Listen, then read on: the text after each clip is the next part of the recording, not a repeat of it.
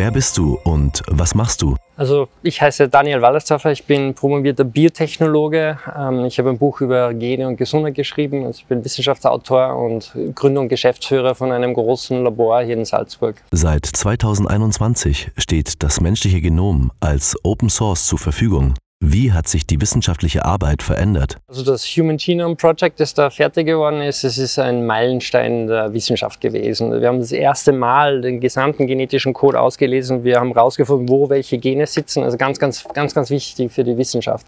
Das hat damals elf Jahre gedauert, drei Milliarden Dollar gekostet und äh, 150 Länder haben zusammengeholfen. Und äh, mittlerweile hat sich das technisch schon so weit entwickelt. Heute kann man das selber um 1000 Dollar in 24 Stunden testen. Also das war ein erster großer Meilenstein, damit wir überhaupt die Technologien entwickeln, die, oder wo wir heute sind. Also es ist nichts, was, was Konkurrenz ausgelöst hat, das hat uns das, die Grundbaustein über das Verständnis über, über Gene geliefert. Für Startups ist es dadurch auch einfacher geworden, Simulationen anzustellen. Fluch oder Segen für ein Pharmaunternehmen? Wir können jetzt nachschauen, wie denn ein funktionierendes Gen ausschaut, wie der genetische Code ist. Das ist in diesem, in diesem Genom drinnen. Und wenn wir dann ein Gen analysieren bei einem Menschen und dann vergleichen wir es mit dem gesunden Gen und dann sehen wir, hey, da ist ein Schreibfehler drinnen, dann können wir uns das anschauen und sagen, vielleicht hat das eine Konsequenz auf die Gesundheit. Also dieses Genom zu haben, ist ganz, ganz essentiell für die ganze Welt der Genetik. Ähm, das ist eine große Hilfe für alle und war ja ein gemeinnütziges Projekt.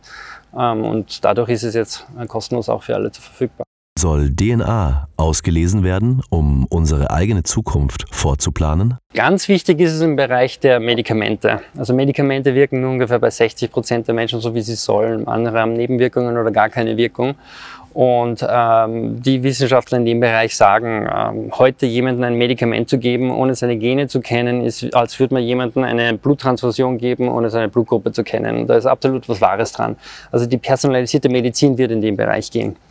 Ähm, das ist das medizinisch Wichtige. Es gibt auch Krankheitsvorsorge, also bestimmte Genvariationen haben wir von Geburt an und die entwickeln sich ja später zu einer Krankheit. Und das könnte man verhindern, wenn wir es wissen würden. Das ist auch eine sehr gute Idee.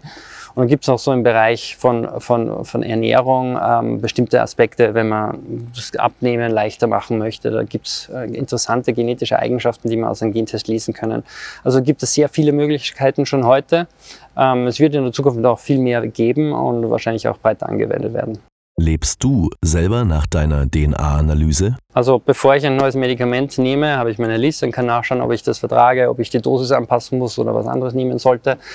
Ähm, ich weiß, dass ich nicht auf Kohlenhydrate empfindlich bin, aber Fette. Das heißt, im Restaurant esse ich eher Spaghetti und nicht das Steak.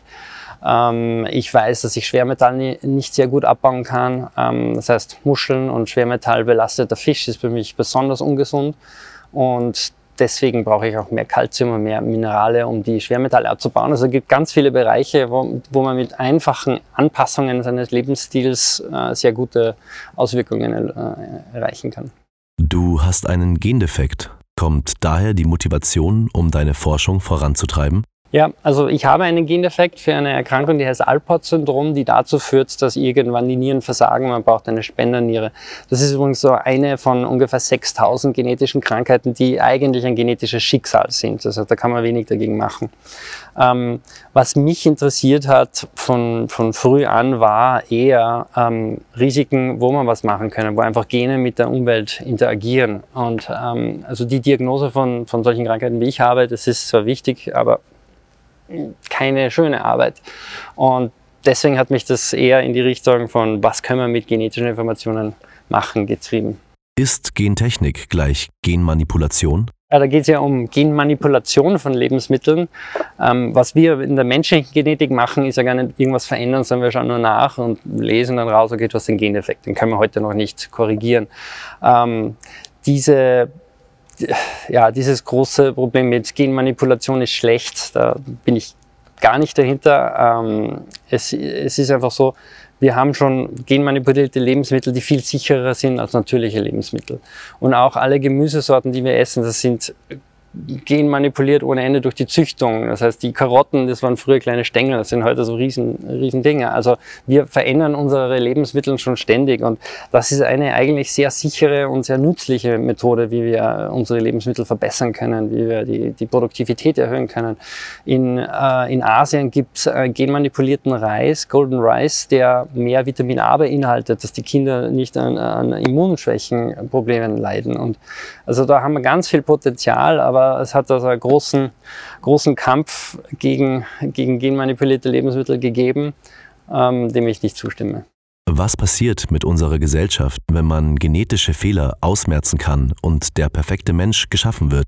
Also im Moment können wir nur beobachten ähm, in ein paar Situationen ganz schwere genetische Erkrankungen, die in Familien laufen, die lassen sich bei der In-vitro-Fertilisation ausfiltern. Das heißt, wenn man weiß, die Krankheit kann auftreten, dann kann man in vitro im Labor Embryos machen, die testen und dann das gesunde Embryo nehmen. Also da gibt es ganz, ganz wenige Anwendungen, wo sowas schon gemacht wird. Wenn wir in der Zukunft äh, schauen, wo, wo wir vielleicht mal Gendefekte korrigieren können, ähm, es wird dennoch tausende, tausende bessere und schlechtere Geneigenschaften geben. Wie gesagt, lange Beine für Basketballer und dafür mehr rote Blühköpfchen für die Ausdauerläufer. Also, wir werden sehr, sehr viel Variation immer noch in uns, uns Menschen haben. Ich denke, tödliche Krankheiten, wo ein Kind mit zehn Jahren erstickt, weil die Muskeln sich so abgebaut haben, da sollten wir uns dahinter hängen, dass wir sowas verhindern. Ähm, aber ähm, es, es wird immer, immer bestimmte genetische Stärken und Schwächen und, und, und Unterschiede bei Menschen geben. Also ich denke, da sollten wir uns auf die schweren Krankheiten konzentrieren. Sind Biotechnologen die neuen Rockstars? Also Biotechnologie ist extrem mächtig. Es ist nicht eine Technologie, die wir erfunden haben, so wie die Nullen und Einsen am Computer, sondern das ist eine Technologie, die, die wir erst lernen müssen und, und, entdecken müssen. Und wir sehen ja, wir können einen menschlichen Körper damit bauen, die extreme Komplexität. Also es hat ganz, ganz viel, viel Potenzial. Ähm, es ist noch etwas, wo, wo nicht so viele Startups, nicht so viele Startups gibt. Äh, Im Moment sind die Entrepreneure eher beim App-Programmieren und haben noch nicht die Idee gehabt, jetzt mache ich ein Biologiestudium und deswegen ähm, mache ich dann ein Startup. Also gibt es leider noch, noch wenige. Biotech ist auch schwieriger. Also App, App macht man daheim im, im, im, im, im Uni-Studentenzimmer. Ähm, für Biotechnologie braucht man Labor und Jahrzehnte und so. Also es ist schon schwieriger, aber es ist ein super interessantes Feld mit ganz viel Potenzial für die Zukunft. Ob sie Rockstars sind, weiß ich nicht, aber es ist auf jeden Fall ganz, ganz interessant. Großinvestoren steigen immer mehr in den Biotechnologiesektor ein, um damit mehr Profit zu generieren. Wie siehst du das? Man kann in dem Bereich Geld verdienen, keine Frage. Durch Corona haben, haben viele, viele Labors gut verdient, ähm, Impfungen und so weiter. Ähm, ich persönlich bin nicht wegen Geld drin, sondern ich finde einfach die Technologie super interessant. Also, aber da stecken überall Wissenschaftler dahinter und ich glaube, wenn, wenn man reich werden will, wird man kein Biologe. Da wird man eher, weiß nicht, Wall Street, Wall Street Banker. Also ich glaube, da, da steckt grundsätzlich schon viel Interesse an dem Thema und Leidenschaft dahinter. Aber, aber, aber ja.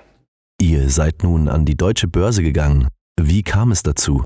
Also vor Covid waren wir schon erfolgreich, wir sind schnell gewachsen, wir waren profitabel und äh, wir wollten das Instrument der Börse verwenden, um später mal äh, Mergers and Acquisitions zu machen, also ähm, andere Unternehmen zu übernehmen und da ist die Börse ein, ein super Tool dafür.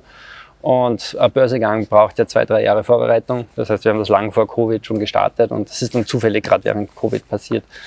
Ähm, also unser Ziel ist einfach, ähm, ein Milliardenunternehmen zu werden. Warum an die deutsche Börse? Wir haben Berater, die selber schon viele, äh, viele Börsengänge gemacht haben. Auch einer unserer Hauptinvestoren hat, hat in München ähm, ähm, seinen Börsengang gemacht. Also da haben wir einfach die Berater, die dort sich gut ausgekannt haben und deswegen sind wir in München. BioNTech hat de facto die Stadtschulden von Mainz eliminiert. Wie sieht es da in Eugendorf aus? ähm, es war ein, ein gutes Jahr. Ähm, also da, das schon. Ich muss ein bisschen aufpassen, bei, bei Börsen, äh, Unternehmen ist man sehr stark, da darf man nur veröffentlichte Informationen liefern. Also wir, wir haben über 220 Millionen Umsatz gemacht im letzten Jahr. Wir sind von vor Covid bei 70 Personen auf bis zu 1500 Personen in wenigen Monaten hochskaliert. Also äh, es war wirtschaftlich erfolgreich. Und unglaublich stressig, aber wirtschaftlich auch erfolgreich. Durch Corona konnte für Labore neues Kapital erwirtschaftet werden. Wird dies direkt weiter in die Forschung gesteckt? Absolut. Also bei uns ist es so, wir haben jetzt das Kapital, um die Projekte, die wir früher im Sparmodus gemacht haben, jetzt mit, mit Vollgas weiter zu, zu betreiben. Also wir haben da AI-Projekte, wie wir die Gene von Menschen auslesen, wie man die vier Millionen Publikationen, die es schon gibt, die Studien, wie man die durch einen Computer lesen lassen und verstehen lassen, damit wir die Genome besser auswerten. Das ist so ein Projekt, in dem wir da arbeiten.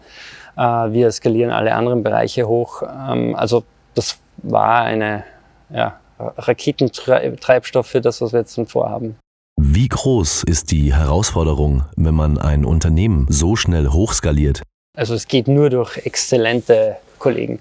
Also da haben wir, da haben wir unglaublich hart arbeitende, arbeitende, also wir haben mal 48 Stunden durchprogrammiert. Also äh, da im Labor und überall haben wir super, super Leute. Und es geht nur mit denen. Ähm, das Hochskalieren ist eine sehr, sehr große Herausforderung. Ähm, einfach, wo kriegt man die her? Wir, an der Spitze haben wir von ganz Österreich mit Bussen Biologen aus Wien geholt, dass sie hier arbeiten, dann haben wir sie wieder heimgefahren. Äh, also da muss man sehr kreativ sein und, und, und, schnell reagieren, dass man das hinkriegt. Was auch ein äh, riesengroßes Limit war, war die Materialknappheit im Labor. Also Plastikspitzen, alles Mögliche ständig ausgegangen. Ich glaube, wir haben fünf Fälle gehabt, wo man gesagt haben, wenn uns nichts einfällt, übermorgen ist vorbei beim Testen. Dann können wir nicht mehr weiter testen. Da kommen aber dann 100.000 Proben daher. Also das ist ein Riesendesaster. Aber wir haben es dann immer wieder irgendwie, irgendwie hingekriegt. Also es war wirklich eine große Herausforderung. Alle Regeln haben sich geändert. Früher war ja Lagerbestand gering halten, Just-in-Time-Order. Das hat sich geändert in Kauf, was du kriegst, egal ob du es brauchst oder nicht. Sonst kannst du, hast du Unterbrechungen. Also Covid hat ganz viele Sachen geändert ähm, und war, war eine Herausforderung. Was hat sich für dich persönlich verändert in dieser kurzen Zeit? Also meine erste Erkenntnis ist, kein Projekt ist zu groß, dass man es nicht schaffen kann. Also das äh, von, 50, von 70 Leuten auf 1500 in, in ein paar Monaten. Also das hat mir große Zuversicht gegeben, dass jedes Projekt der Zukunft kein Problem mehr sein wird. Ähm, ich habe auch gemerkt, wie wichtig die Unternehmenskultur ist.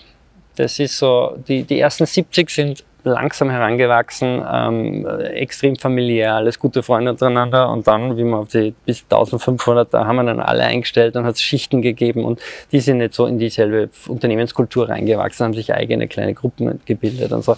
Das ist schade, ähm, dass der Bezug da ein bisschen fehlt. Also ich werde in Zukunft viel mehr auf Unternehmenskultur und, und, und auf das achten.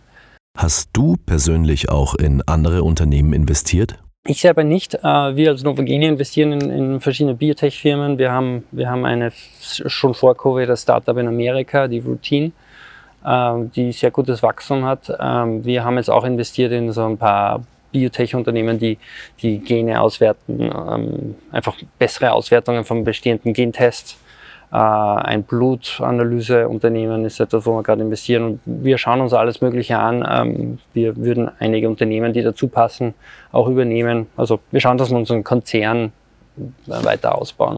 Was würdest du deinem 16-jährigen Ich jetzt raten? Mach das, was du vorhast.